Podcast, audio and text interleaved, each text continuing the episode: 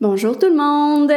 Aujourd'hui, j'ai le bonheur de vous présenter un épisode avec Bernard Lavallée que vous connaissez peut-être sous le nom de nutritionniste urbain et que vous avez peut-être vu un peu partout parce qu'il passe à la télé, à la radio, il y a son podcast On s'appelle et on déjeune que j'adore, je vous le recommande vraiment. Il y a sa compagnie de semences qui est sur Instagram, TikTok, il fait plein de projets. Puis aujourd'hui, il va nous parler de son parcours avec l'anxiété parce qu'à travers sa carrière, il y a eu un événement qui a été plus difficile pour lui, puis qui a fait que débuter son processus en lien avec l'anxiété, de vivre avec cette anxiété-là.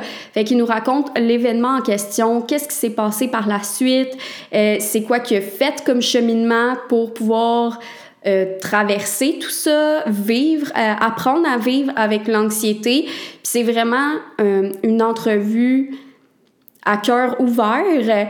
Puis, je suis vraiment euh, reconnaissante qu'il ait voulu justement parler de ce parcours-là, euh, s'ouvrir là-dessus, parce que je pense que c'est important d'en parler. Vous le savez, là, moi aussi, je vous ai partagé mon parcours avec ça, mais c'est important d'enlever les tabous sur la santé mentale, d'en parler, parce qu'après ça, quand on entend des personnes qui ont vécu ça, ben, on peut se dire qu'on n'est pas tout seul. Puis en fait, on vit tous des difficultés à travers notre vie mais des fois, on prend juste pas le temps d'en parler. Fait que là, cette entrevue-là, je trouve ça super justement de prendre le temps d'en parler puis d'être vraiment vulnérable en lien avec ça. Fait que euh, je vous laisse écouter cette belle entrevue. Allô Bernard, bienvenue sur le podcast. Allô, merci de l'invitation. Ben merci d'avoir accepté. Pour vrai, je suis tellement contente. J'ai lu, je pense, tous tes livres. T'en as écrit combien? Oui, ouais, je suis pas mal sûre que je les ai tous lus. Moi-même, je sais plus. Ben, je sais. Mais c'est parce que j'ai écrit trois livres officiellement. Mais si tu vas voir genre mon profil sur Goodreads, il y a genre six livres qui me sont attribués parce que j'ai collaboré à plein de petits trucs ou tu sais j'ai écrit un petit guide de sur le potager puis que moi dans ma tête j'étais comme c'est pas un livre là c'est juste un petit guide de 65 pages blablabla. Euh, fait bref officiellement j'ai écrit trois livres mais peut-être un petit peu plus selon la définition de c'est quoi un livre. ouais, ben je l'ai en plus le livre sur le potager là, j'ai été trucs de semences puis tout. Ah ouais, OK. Ouais, puis là faut que je m'y mette là, je pense que je suis un peu en retard là. Écoute, vaut mieux avec les semis, je trouve qu'il faut mieux être en retard que d'avance. Oui, parce que sinon on se retrouve avec une jungle, genre pas contrôlable. fait que je vais être un petit peu en retard. Puis avant de commencer, est-ce que tu veux te présenter pour les gens peut-être qui te connaissent pas? Oui, donc euh, ben, je m'appelle Bernard Lavallée, je suis nutritionniste, mais au-delà d'être nutritionniste, je m'intéresse beaucoup à l'alimentation sous plein d'angles différents, fait que pas juste comme l'impact de la nutrition sur la santé, mais vraiment à plein d'autres angles, que ce soit euh, maintenant beaucoup la sociologie, l'anthropologie, euh, je pense évidemment à tout l'impact sur la santé mentale, c'est sûr, l'environnement, bref, je m'intéresse à l'alimentation. Je suis un tripeux d'alimentation puis de, jardinage. Euh, puis donc, depuis le début de ma carrière, je travaille dans les médias. Donc, je fais de la vulgarisation scientifique où euh, je communique sur l'alimentation sur plein de plateformes différentes. En fait, je pense que j'ai fait pas mal tous les médias qui existent jusqu'à présent. Euh, que ce soit télé, radio, podcast, euh, médias sociaux, écriture dans des journaux, magazines, euh, des livres. Fait je pense que j'ai touché à peu près à tous les médias jusqu'à présent. Et donc, quand il y aura un nouveau média qui sera inventé, vous m'y retrouverez probablement. ouais, t'es même sur TikTok, hein? Oui, ouais, ouais, ouais. C'est ça. fait... comme le seul, le seul média social que j'ai jamais vraiment réussi à, à adopter pour ma, pour ma job, c'est Snapchat. Ah ouais, ouais. c'est comme ça, genre, je comprends pas comment. Mais t'es même sur Twitter? Ben, ok, oui. Genre, j'ai déjà essayé d'être sur Twitter, donc j'ai un compte et vous pouvez m'y retrouver, mais genre, je j'écris jamais rien, là, comme. En ce moment, là, je suis vraiment, ben, Instagram, TikTok, mais de plus en plus juste TikTok, honnêtement. Mm. c'est là que j'ai plus de plaisir. OK, plus TikTok crime.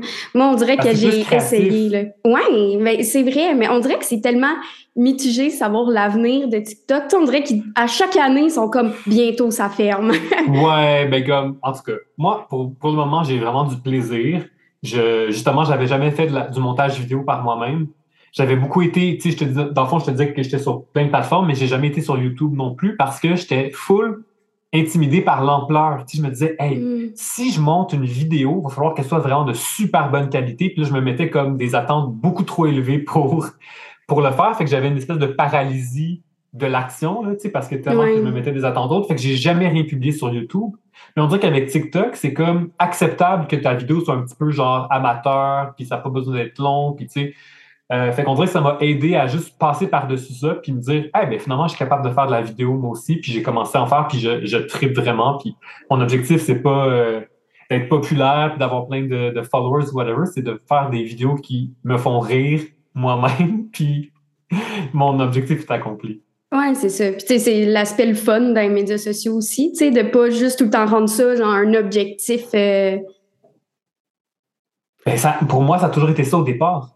Moi, comme quand j'ai commencé à, à, faire du contenu sur les médias sociaux, c'était, je faisais le contenu qui, moi, m'intéressait. J'écrivais, tu sais, j'ai toujours dit, quand j'écris même un livre, je l'écris pour moi en premier parce que je suis curieux d'avoir la réponse à une certaine question. Puis je pense que c'est ça qui fait le meilleur contenu. C'est pas justement de se dire, faut que je fasse quelque chose parce qu'il faut que ça devienne populaire, faut que les gens y m'aiment, tout ça. Même si je te dis pas qu'il y a pas toujours des petites débites en arrière qui te, qui te tracassent puis qui viennent te chercher. Mais le meilleur contenu puis la meilleure façon de, de rester sur le long terme avec, comme créateur de contenu en tout cas, c'est justement de pas chercher le trend puis ce qui est populaire, mais de, de rester vraiment, de vivre aligné avec soi-même. de faire du contenu qui est aligné en fait avec nos vraies valeurs. Vraiment, vraiment. Mais c'est pile le but du podcast, mais que tant mieux. Puis quand tu parles de tes livres, ben j'ai lu justement ton dernier livre. Mm-hmm. Puis, euh, puis moi j'ai trippé là, parce que moi je suis quelqu'un, je pense comme toi là, on adore apprendre dans la vie. Tu sais moi apprendre mm-hmm. sur plein de, de faits, puis tu sais des trucs genre euh, tu sais fun fact ou tu sais moi j'adore ça. puis après j'y répète à tout le monde. Je suis comme ok dans ce livre là j'ai lu telle affaire. Savais-tu que le mammouth euh, Oui. ben, c'est ça, puis je montrais les, les illustrations, j'allais dire les photos, tu sais, non, c'est pas des photos. les illustrations des anciens animaux, tu sais, qui ont disparu. J'ai montré à mon chum, j'ai comme, oh, regarde ça, comment c'est spécial, puis c'était gros de même. tu sais, je tripe. Puis à la fin de ton livre, justement, tu racontes ton parcours avec l'anxiété, tu sais, que tu as commencé à vivre ça. Puis est-ce que tu peux nous parler un peu de comment que ça a commencé? Ouais, dans le fond, grosso modo, donc, maintenant, maintenant que j'ai fait de la thérapie, puis maintenant que j'ai un, un, un, regard comme plus où je suis capable de voir un petit peu plus, j'ai toujours vécu avec l'anxiété. Ah oui, tu t'en étais juste pas rendu compte. Je m'en rendais juste pas compte. Je savais pas c'était quoi l'anxiété. Puis en fait, même j'ai le goût de dire c'est normal de faire de l'anxiété. Tout le monde en fait, c'est une émotion mm-hmm. complètement normale. Mais là, je te parle vraiment à un niveau justement paralysant, par exemple, qui peut être, euh, qui peut avoir des, des impacts négatifs. J'ai toujours vécu avec justement cette problématique-là. Euh, mais j'étais super bon pour l'éviter, j'étais super bon pour pas y penser. Euh, jusqu'à en 2019, grosso modo, en, gros, là, c'est que euh, ben, ma carrière allait super bien. J'étais chanceux là, de, ma carrière a commencé à bien aller quasiment dès que j'ai commencé. C'est un peu le, j'ai un peu l'espèce de parcours de, tu sais, l'enfant parfait, perfectionniste qui réussit tout ce qu'il mm-hmm. entreprend. Puis, tu sais, j'ai vraiment ce parcours-là super typique. Fait que j'ai comme pas connu, j'exagère, mais tu sais, j'ai comme pas tant connu ça, les embûches dans la vie puis les difficultés. C'est comme si je faisais de quoi, ça allait marcher puis ça, genre, j'y pensais pas vraiment. Donc, ma carrière vraiment, allait super bien, j'avais plein de demandes. Puis, notamment, j'ai commencé à faire beaucoup de conférences. Puis, à ce moment-là, je le réalisais pas, mais donner genre 60 euh, ou 70 conférences dans une année, un peu partout au Québec, euh, à se déplacer partout, tu sais, le voyagement, toutes ces affaires-là, je me rendais pas compte que ça me fatiguait physiquement et mentalement.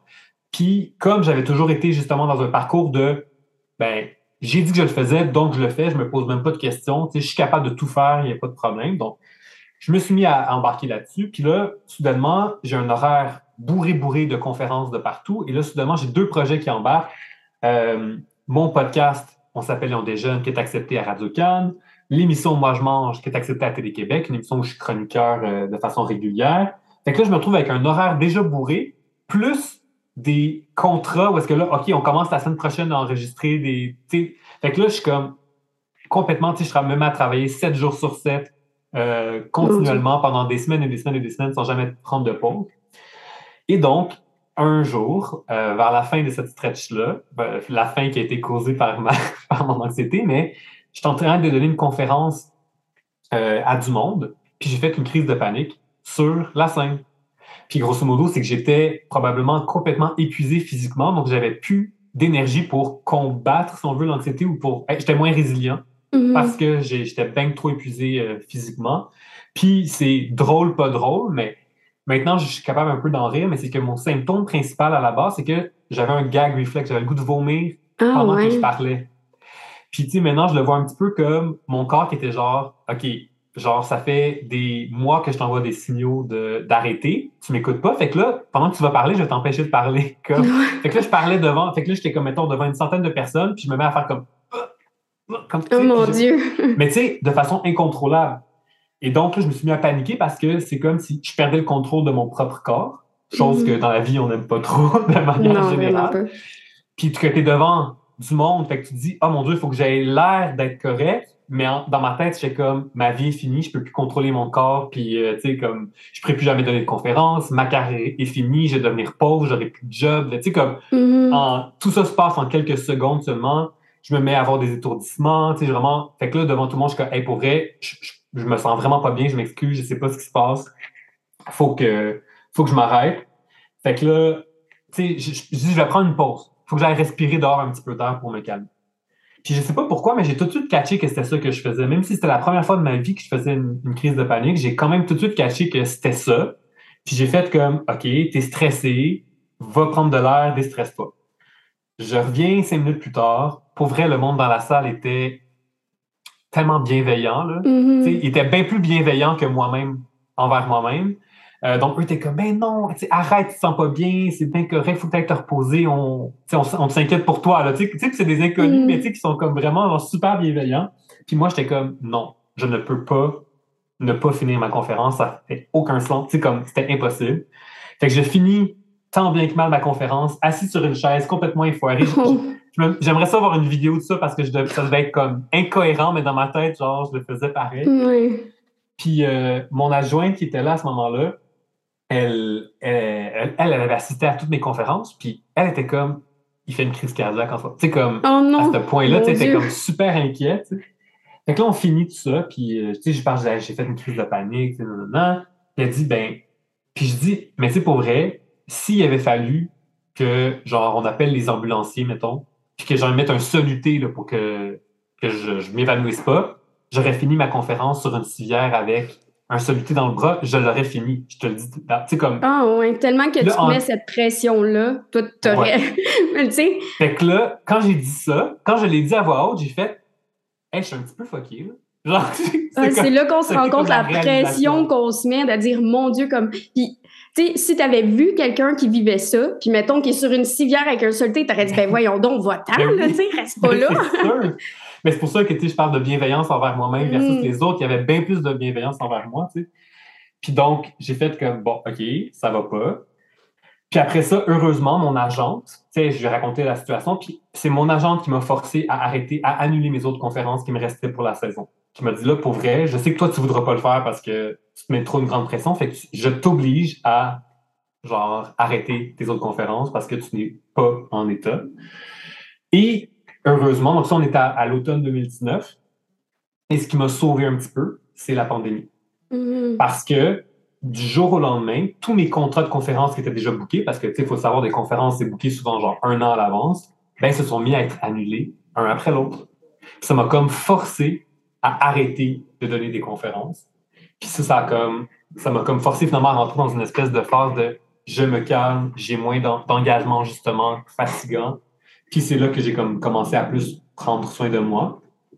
Mais, euh, juste pour terminer ce parcours-là avec l'anxiété, c'est que euh, comme j'avais rien traité, à ce moment-là, de mémoire, je suis pas vraiment. Je suis allé voir une psy genre une fois à ce moment-là, mais tu sais, elle était genre. Puis là, justement, elle était comme Ah, tu sais, ça, ça ressemble un peu à un début de burn-out, ce que tu fais. Puis j'étais comme Ah, ok, ben au moins, c'est pas un vrai burn-out, c'est juste un début. Mm -hmm. Fait que je suis correct encore. Je suis allé voir un médecin qui m'a dit la même chose, puis que j'étais comme, OK, ben c'est bon, c'est juste un début, fait que, je vais juste faire attention. Je vais aller une semaine au Mexique, puis genre, je vais être correct. C'est vraiment. Ouais.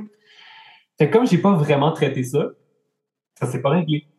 Puis donc, quand la pandémie a commencé à régresser, puis que là, les, les contrats revenaient de conférences, ben, je me l'anxiété s'est mise à remonter, mais genre fois mille. Puis c'était comme, mettons, un an, deux ans après ça, puis j'étais comme, comment ça se fait que deux ans plus tard, je me sens encore stressé quand je pense aux conférences? Je pensais que j'étais reposé, tu sais. Mm. Puis là, j'ai commencé une thérapie. Puis là, ça fait genre quasiment deux ans, ça fait comme un an et demi à peu près que je suis en thérapie, euh, tu sais, de façon vraiment régulière, tout le temps, tout le temps. Ben, tu sais, comme, c'est ça, de façon régulière pour mon anxiété.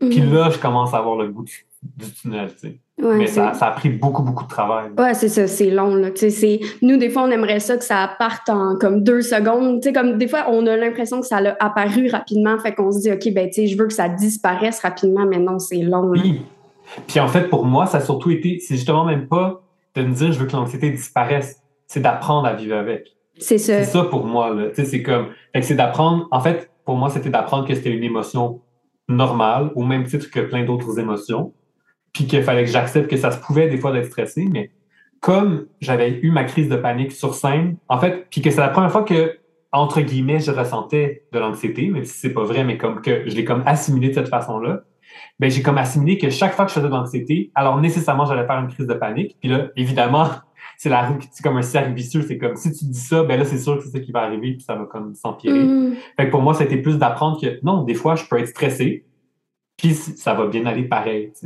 Mais Ouais, juste ça, juste juste arriver à accepter ça, ça fait un an et demi que je travaille là-dessus de façon comme régulière. Ouais, c'est vraiment difficile de dire, OK, ben, au lieu de le combattre ou d'essayer de tout de suite repousser, puis Mhm. de, escalader un peu, de dire, oh mon Dieu, OK, je commence à me sentir anxieux. Fait que là, et que là ça, ça l'escalade, ça l'escalade, ben, c'est de dire, OK, je me sens de même, mais j'essaye de l'accueillir. Puis, tu sais, quand on dit ça, Ouais. oh, ça a l'air tellement facile. mais quand tu le vis, c'est une autre affaire, là. Mais ce qui est fascinant pour moi, puis ma pauvre psy, elle doit dealer avec un autre professionnel de la santé, c'est moi, Ouais. qui a eu des certains. En fait, je remets en question plein aussi de mes apprentissages, même comme professionnel, parce que ça me fait voir vraiment une autre facette, justement, sur la difficulté du changement d'habitude ou de changement de, de pensée, tout ça, Mhm. et des croyances. Puis, euh, tu sais, justement, euh, quand elle me disait, elle me disait des choses au début, tu sais, justement, comme comment tu fais pour digérer tes émotions, tu sais, puis, puis pour les. J'ai comme. Ça veut dire quoi, ça, digérer? De quoi tu parles? genre? C'est comme. Puis, tu sais, c'est des concepts là, tellement abstraits pour moi. Fait que j'ai comme vraiment. re- ça, me, ça a vraiment remis en question tellement des messages aussi que je véhicule en me disant, hey, des fois, ça a l'air super simple, mais on part tellement pas tous de la même place, puis de- on a tellement pas tous les mêmes connaissances ou expériences, puis ça peut complètement. C'est ça, tu sais, des fois, des, des concepts qui nous semblent faciles, c'est genre. Non, c'est vraiment pas facile à comprendre, puis c'est ça. Fait que, fait que non, elle, elle doit dealer avec moi qui remet aussi en question.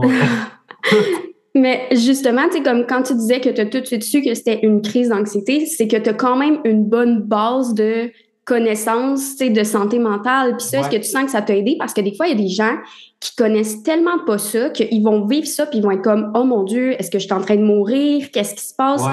Mais toi, tu l'as comme tout de suite su. Fait que est-ce que tu as senti que ça t'a quand même aidé de pouvoir mettre des mots là-dessus? C'est possible. Et oui, puis je veux dire, évidemment que je comprends maintenant avec la thérapie, je comprends très bien comment justement être capable de nommer un concept, ou justement de nommer une émotion, puis comprendre d'où elle vient, puis tout ça. Des fois, mettre des mots, ça aide à normaliser, à mieux comprendre. C'est ça. Ça, pour moi, c'est clair. Mais c'est tellement bizarre parce que, je te jure, je comprends même pas comment ça se fait que j'ai su que c'était une crise de panique. Hein, c'est bizarre. Parce que c'était vraiment la première fois que ça m'arrivait. Puis, donc oui, certainement qu'à quelque part, j'avais déjà peut-être vu des images, mais tu sais, peut-être plus dans la fiction. Tu sais, tu comprends, tu regardes une émission puis Mm. quelqu'un va faire une crise de panique. Parce que je pense pas que c'était des connaissances théoriques là, de c'est quoi l'anxiété puis c'est quoi des crises de panique. Je pense vraiment pas que c'est ça qui m'avait, qui m'a aidé. J'ai l'impression. J'arrive pas à, à m'expliquer pourquoi, mais j'ai su, j'étais comme, OK, c'est ça que je suis en ce moment comme Mhm. sais, j'ai j'ai com- compris que c'est du stress, mais comme à un niveau euh, exponentiel, tu sais. Oui, vraiment. Puis Mais- quand tu voyais des gens, parce que tu sais, des fois, on voit des gens qui vivent des situations, puis on est vraiment empathique envers ça, mais inconsciemment, on se dit un peu comme Ah, moi, ça m'arrivera pas. Tu sais, est-ce que tu as déjà Ben oui. eu ces pensées-là, tu sais, de comme des crises d'anxiété, comme Ah, je sais justement c'est quoi dans les films, tout ça, mais comme tu pensais pas qu'un jour ça pouvait t'arriver? Ben non, c'est sûr que non. Parce que Bernard Lavallée n'a pas d'émotion. Hum, ok, t'étais dans ta tête, t'étais là avant, là. oui, avant, avant tout ça, c'était vraiment comme. J'exagère, mais c'est juste, pour moi, c'était. Je suis pas quelqu'un de stressé dans la vie. Tu sais, tout, tout va bien, puis j'ai pas vraiment. euh, c'est ça, il n'y a, rien qui, me stresse. Je suis pas déstabilisé facilement par, par grand-chose. Puis jusqu'à un certain point, ça m'a beaucoup aidé parce que j'ai fait plein de choses sans me poser de questions. J'ai accepté tellement de choses que, justement, que pour beaucoup de gens, ça aurait été très stressant. Et, pour moi, maintenant, ça pourrait l'être aussi parce que j'ai comme décliqué quelque chose dans ma tête, mais que mm. comme dans ma tête, ça ne se pouvait pas être stressé, ben, je le faisais sans me poser de questions. Donc, ça m'a quand même aidé, cette espèce de déni ou je sais pas quoi, m'a servi positivement quand même. Jusqu'à un certain point, c'est comme un mécanisme qui, genre, a une limite, puis là, ça m'a comme vraiment rattrapé, puis je suis rentré dans un mur. Donc, tu sais, ça, faut quand même, mm. c'est important d'en parler, mais, mais donc, non, tu sais, c'est sûr que dans ma tête, c'était impossible que ça m'arrive parce que dans ma tête, être stressé, ça se pouvait pas, genre. Mm. Ou si je comprenais. Donc, je ressentais des fois de comme, ah, genre, je me sens vraiment pas bien, il faut que je reste dans mon lit toute la journée. Ça se pouvait. C'est genre, ah, j'ai mal au ventre. Tu mm. comprends? C'était pas. Euh, c'était pas associé à rien dans ma tête. Donc, euh, Puis tu sais, tu t'étais construit un peu comme une carapace. Puis là, cette carapace-là, elle a comme un peu fendu, là, tu sais. Oui, exactement. Est-ce qu'après, tu as senti que ça, ce, ce fait-là que tu étais comme plus vulnérable, est-ce que tu as senti que ça a pu t'aider aussi? Parce que moi-même, tu sais, j'ai fait une phobie sociale et j'ai senti à jour au lendemain. Fait que c'est pour ça que je peux vraiment comprendre. Il y a eu un événement mm-hmm. très stressant pour moi. J'ai fait une phobie sociale, puis jour au lendemain, justement, je me sentais tout nu, on dirait, tu sais, à nu devant tout le monde, euh, super vulnérable. Mais après, je me suis rendu compte que ça, justement, ça m'avait aidé à un certain point de plus peut-être connecter avec les gens, plus justement connecter avec mes émotions. Et là, j'étais comme, OK, tu sais, avant, oui, je pensais que j'étais forte, mais ça me mettait une barrière un peu. Absolument. Absolument. Mais, OK. Je vais en fait, je vais être. Euh, ben, je vais dire, je vais dire la vérité, mais je te dis la vérité depuis le début. mais, j'ai trouvé ça extrêmement gossant, pour pas dire chiant, d'avoir, ben, évidemment, d'avoir cet événement-là mais justement cette espèce de vulnérabilité qui est venue avec. Parce que j'étais comme, merde, avant, j'étais capable de faire plein de choses, puis justement, j'étais fort, je me posais pas cette question-là. Donc, ça, libérait un espace mental dans ma tête où je pouvais me concentrer sur euh, performer, sur créer le, truc que je voulais faire, sans me dire, est-ce que les gens vont aimer ça ou vont pas aimer ça? Est-ce que ça va marcher ou pas marcher? Je vais-tu bien me sentir? Toutes ces questions-là n'existaient pas dans ma tête. Et donc, euh, tu dis que tu t'es senti à nu. Moi, c'est comme, je, je, fais souvent la, pour moi, l'image comme je suis comme devenu un bébé ou genre un enfant. Tu sais, c'est comme, parce que là, c'est comme si soudainement, je réalisais que j'avais des outils que j'aurais dû avoir depuis vraiment longtemps ou que j'aurais pu avoir, peu importe, euh, depuis que je suis enfant, puis je les ai pas eus.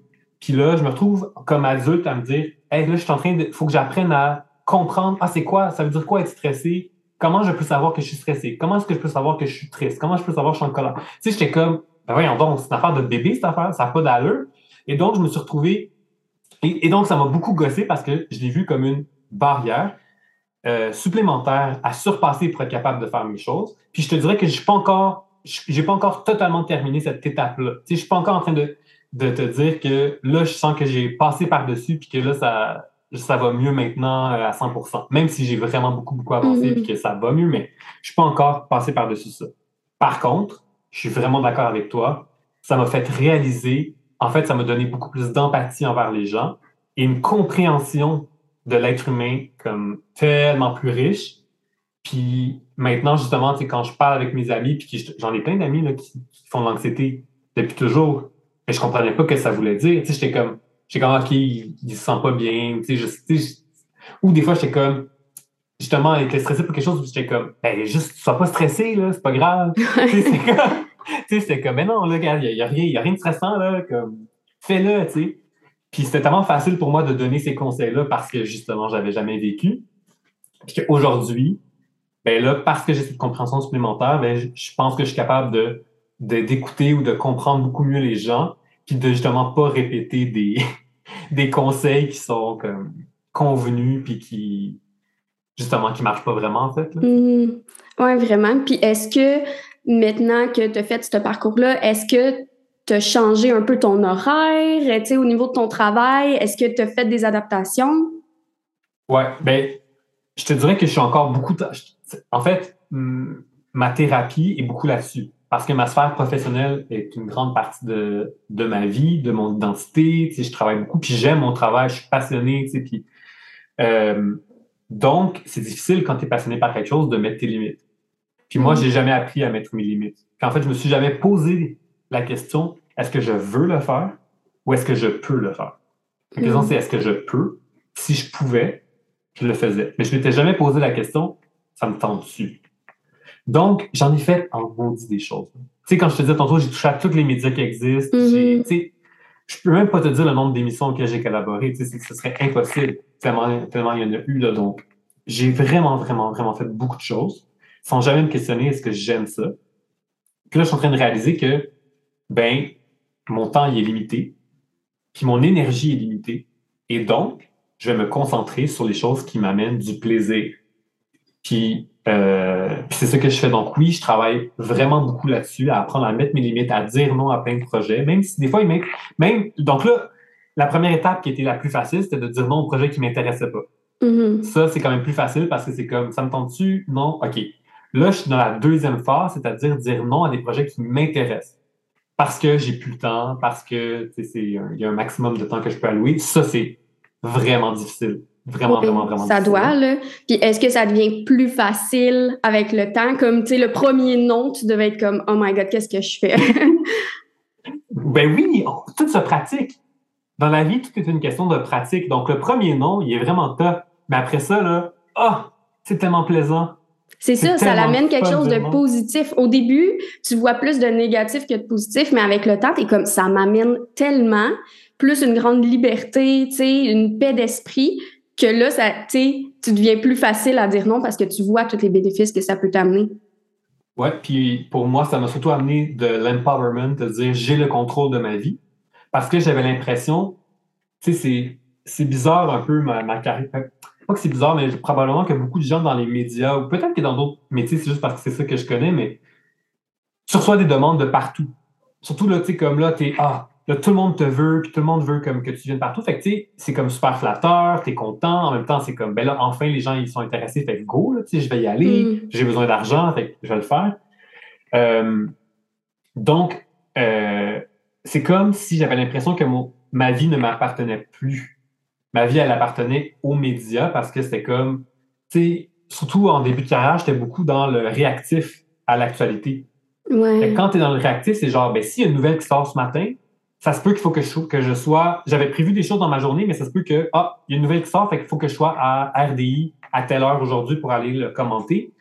Donc, ça, ça, ça amène une espèce d'instabilité dans la vie, de toujours se dire, ça se pourrait que ce que j'ai prévu marche pas finalement, puis c'est continuel comme ça.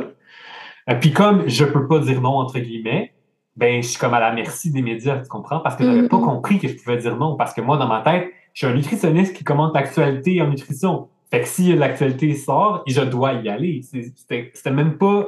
Ça se pouvait pas de dire non. Dans ma tête, c'était impossible.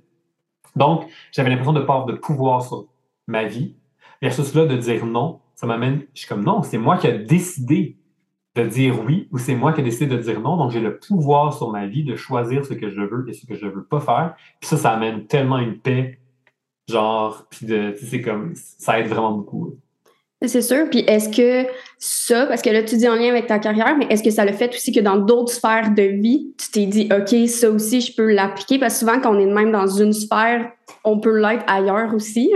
Hein? Ouais, ben, ça, je suis comme pas rendu à cette étape-là. Non? OK. C'était comme. Mais vu que c'était ton anxiété, c'était apparu plus en lien avec la carrière, c'est pour ça que tu te concentres plus là-dessus présentement?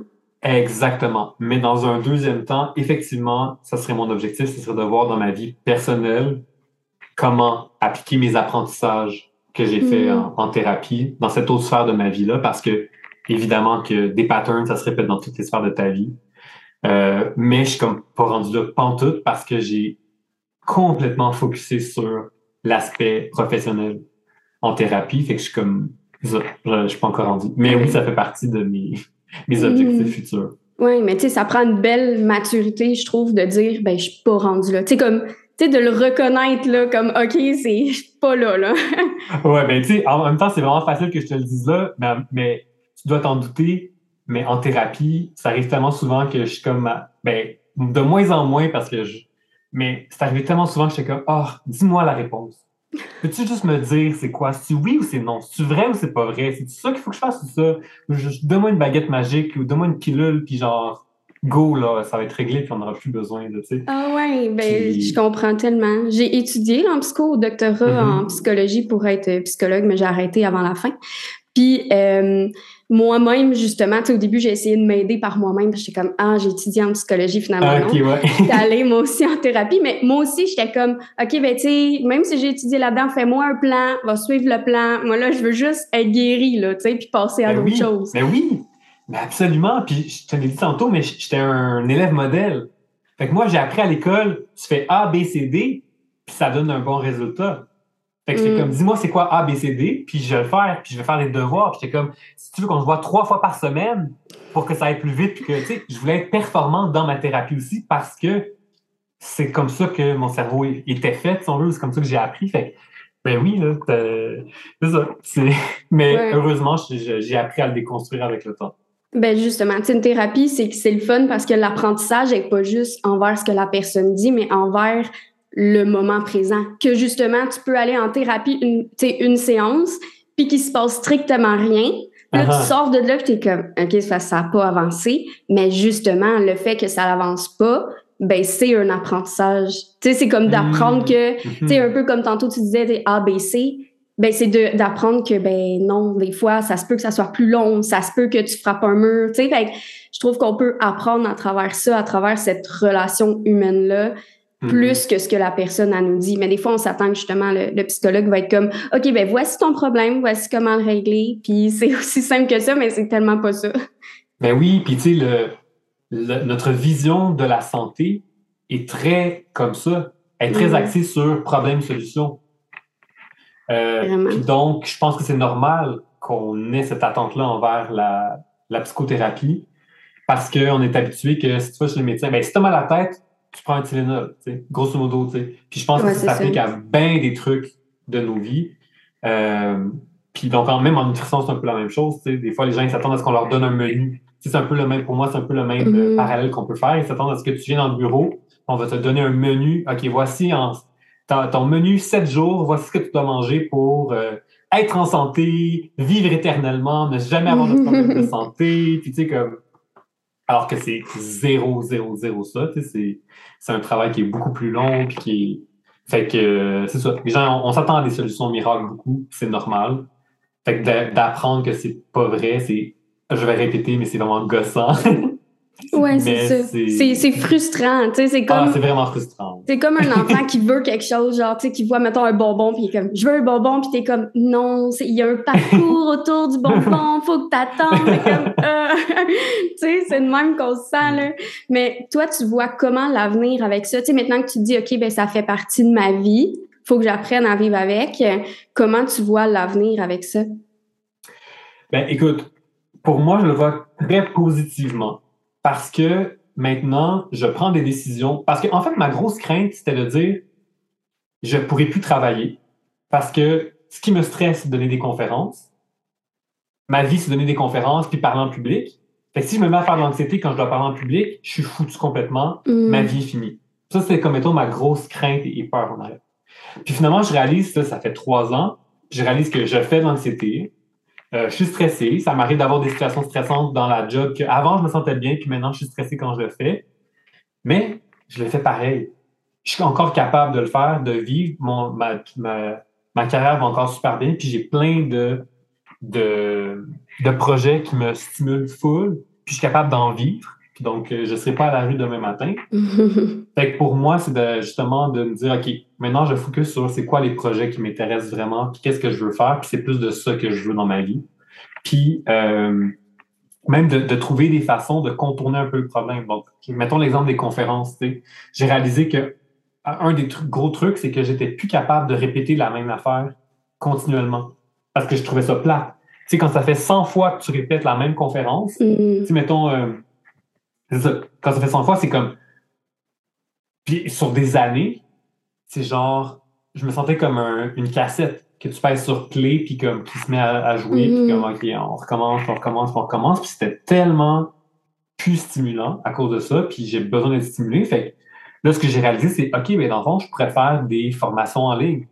Où est-ce que j'enregistre une vidéo, puis les gens peuvent acheter la conférence, mettons, puis ils Ouais. peuvent ou des formations pour des professionnels ou quoi que ce soit, puis ils pourront peser sur play, puis l'arrêter, puis reculer, puis l'écouter autant de fois qu'ils veulent. Moi, ben c'est ça que j'allais me dire. On est rendu là, là, tu sais, mais t'en as-tu fait? aussi, c'est ça. J'en ai pas fait encore, ça fait partie de mes projets pour cette année. Tu sais, c'est comme cette année que ça a comme commencé à plus mûrir, puis comme accepter justement de dire, ben, peut-être qu'il y a d'autres façons de faire la même chose, mais... Puis qui rejoignent plus de gens, tu sais, encore. Ben hein. oui, ben oui, puis tu sais, je suis allé donner une conférence, euh, justement, j'ai donné ma première conférence en plusieurs années, il y a comme quelques semaines. C'était un événement extrêmement stressant pour moi. Ah, c'est sûr. Fois mille, c'est vraiment comme je m'en vais euh, dans la fosse au lion, là, tu sais, je vais me, faire tuer, tu sais. Euh, puis finalement, j'ai eu énormément de plaisir, tu sais. Puis je me suis ressenti comme je me sentais auparavant. En fait, j'ai ressenti l'espèce de flamme de, de pourquoi j'avais commencé à donner des conférences à la base, de comment c'est le fun de euh, connecter avec un public, de le faire rire, de. Là, c'est avec des étudiants en nutrition, fait que c'est encore plus stimulant, leur question, puis de me dire, OK, là, je peux vraiment les aider dans leur carrière, de leur, ouvrir des petites portes de réflexion, tout ça, pour moi, c'était comme, c'est vraiment stimulant.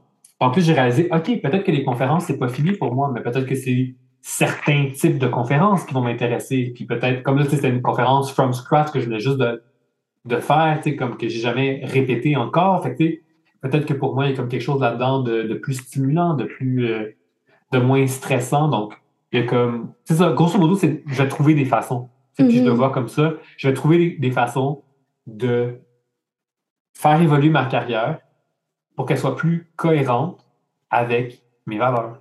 Mm-hmm. C'est vraiment ça, en fait. Oui. Ben moi, je vois que tu as fait comme un grand ménage. Tu sais, ça t'a permis de faire un grand ménage de ta vie professionnelle, puis de justement te recentrer, de dire, OK, ben maintenant, qu'est-ce que je veux, puis comment je veux me sentir à travers ça? Oui. Puis tu sais, peut-être que, ça c'est aussi un truc que j'aborde beaucoup en thérapie parce que je suis comme privilégié là-dedans. Parce que j'ai la chance de pouvoir me permettre de le faire. Mm-hmm. J'ai la chance de dire justement, si ça ne tente plus de faire, parce que les conférences, c'était mon principal gagne-pain. Donc, si j'ai la chance de me dire, je peux laisser tomber mon principal gagne-pain et je vais quand même avoir un toit sur la tête, je vais quand même continuer à pouvoir manger et tout ça, c'est un privilège. Des, fois, mhm. comme je me sens coupable un peu de ça parce que je me dis, si je sais que c'est pas, euh, tu sais, j'ai pas à, me, sortir, mais bon, des fois, c'est ça, c'est plus fort, mais tu sais, je suis comme, c'est tellement injuste pour certaines personnes qui peuvent ressentir la même chose que moi en ce moment, mais qu'eux sont obligés de continuer dans la même situation parce que sinon, ils sont dans la merde complète ben ça, je trouve ça vraiment euh, super injuste. Fait que, tu sais, euh, je suis quand même conscient du fait que c'est comme une espèce de privilège de dire j'ai pu faire le ménage dans ma vie.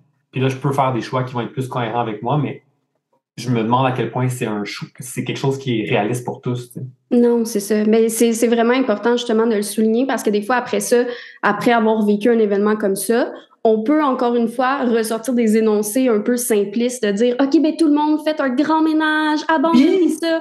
Puis là, les gens sont comme Oui, mais je peux pas, j'ai trois enfants, euh, mère monoparentale. Tu sais, il y a des gens qui n'ont pas le choix. Puis tu sais, c'est très frustrant pour eux de se faire dire tout est un choix dans la vie. Tu sais, non. ouais. Ah non, c'est ouais, c'est vraiment euh, c'est comme un gros. Quand je te parlais tantôt que ça ça m'avait rendu plus comme empathique ou plus, que je comprends beaucoup mieux, ben ça, ça fait partie de ça. Mm-hmm. Puis, euh, dernière petite question, justement, les projets que tu peux nous parler qui s'en viennent, là, tu as des conférences que tu aimerais ça donner en ligne, formation, conférence, c'est-tu comme tes principaux projets de 2023? En fait, pas du tout. Mon Principal projet, mes principaux projets, en fait, pour 2023, puis ça, c'est encore une fois 100% cohérent avec qu'est-ce qui me fait me sentir bien. Euh, si je mets mon énergie maintenant beaucoup sur ma compagnie de jardinage. Donc, tous des produits, donc notamment en ce moment, je vends des, semences euh, pour le potager, c'est toutes des semences ancestrales. Euh, c'est full cohérent avec mes valeurs. C'est des, des, semenciers du Québec qui préservent une part de l'héritage euh, québécois ou mondial, donc des variétés du patrimoine, de fruits, de légumes pour le potager. donc ça, j'ai beaucoup développé cette, cette gamme de produits-là. Euh, mais mon but, c'est de développer plein d'autres produits qui vont permettre de connecter les gens aux aliments à travers le jardinage. Donc, pour les deux prochaines années, déjà, j'ai comme plein, de projets de nouveaux produits, de collaboration, puis tout ça qui, vont s'en venir pour être capable de pousser davantage cette mission-là de, de, connecter les gens à la production des aliments parce que je pense que c'est une des meilleures façons de faire aimer les aliments aux gens, c'est comme les. en fait, c'est une bonne façon de les faire connecter, puis de mieux les comprendre, puis les apprécier. Puis après ça, je pense que ça, ça, influence que tu vas vouloir plus les manger aussi. Mm-hmm. Euh, donc, euh, c'est ça. Fait que moi, je travaille beaucoup, beaucoup sur ma, ma compagnie, puis c'est ça qui me fait le plus vibrer en ce moment. Donc, j'écoute comme mon cœur, puis, puis je me lance plus là-dedans. Oui, puis ça marche, là, parce que, tu sais, il me semble que tout était à un moment donné en rupture de stock, là. J'étais comme, my God, je suis ben, arrivé trop tard. oui, ben c'est ça. Ben là, tu vois, ah, ça va vraiment bien. Tu sincèrement, la compagnie va vraiment, vraiment bien. Parce que j'ai mis des efforts là-dessus, ben, je, je, vois des retombées aussi. Puis justement, l'objectif, c'était que je voulais plus être tout le temps en rupture de stock parce que c'était ça mon gros problème au départ. On n'arrivait pas à produire suffisamment. Mais là, je suis rendu avec sept producteurs à travers le Québec. ça me permet de justement être capable d'offrir des quantités plus grandes. Mais en parallèle, c'est comme là, je suis rendu avec euh, à peu près 70 points de vente à travers le Québec aussi. Fait que ça, ça a comme vraiment euh, la game a un peu changé pour moi. C'est vraiment une grosse expansion, la, compagnie, ça va vraiment super, super bien, mais c'est surtout que ça me fait triper. Puis je me dis, il y a des milliers de personnes au Québec maintenant qui, dans leur jardin, plantent des variétés qui datent de, du, siècle dernier, qui datent de, des fois 100 ans, euh, puis que grâce à ça, ça va permettre de préserver la variété. Pour moi, c'est comme c'est incroyable. Puis ça goûte tellement bon. Là, pour vrai, les tomates, genre, à chaque année, j'en fais. Là, puis, my God, là, sont abondantes. genre, ça en donne des tomates. J'avais fait six plants l'année passée, mais j'ai eu des tomates pour l'année. là. C'est ça. Non, mais c'est ça que les gens ne comprennent pas. C'est comme. Parce qu'une semence, c'est tellement microscopique. Donc, tu as l'impression comme, j'en planté plein. Non, non, non, c'est que ça devient un géant à, la fin de la saison, puis ça produit énormément de, de tomates. vraiment. le kale aussi. J'ai fait mhm. l'erreur de planter quatre kale. C'est des monstres. c'est genre, ils sont immenses. tu sais, moi, je suis petite, je suis genre 5 pieds. Ils étaient quasiment rendus hauts comme moi, là.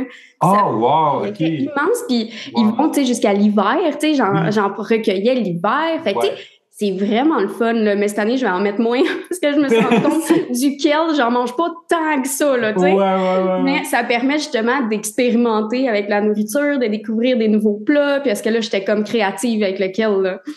Ouais, non, je pense que c'est ça. Quand tu te retrouves avec comme un, des sacs remplis de kale, t'es comme bon, faut que je trouve de quoi pour le passer.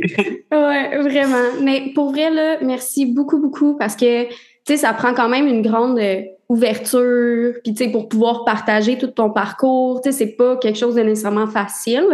Fait que merci beaucoup, beaucoup de ta vulnérabilité à travers ça. Euh, j'ai vraiment aimé ça, pouvoir parler avec toi. Ah ben, merci beaucoup, ça m'a fait super plaisir.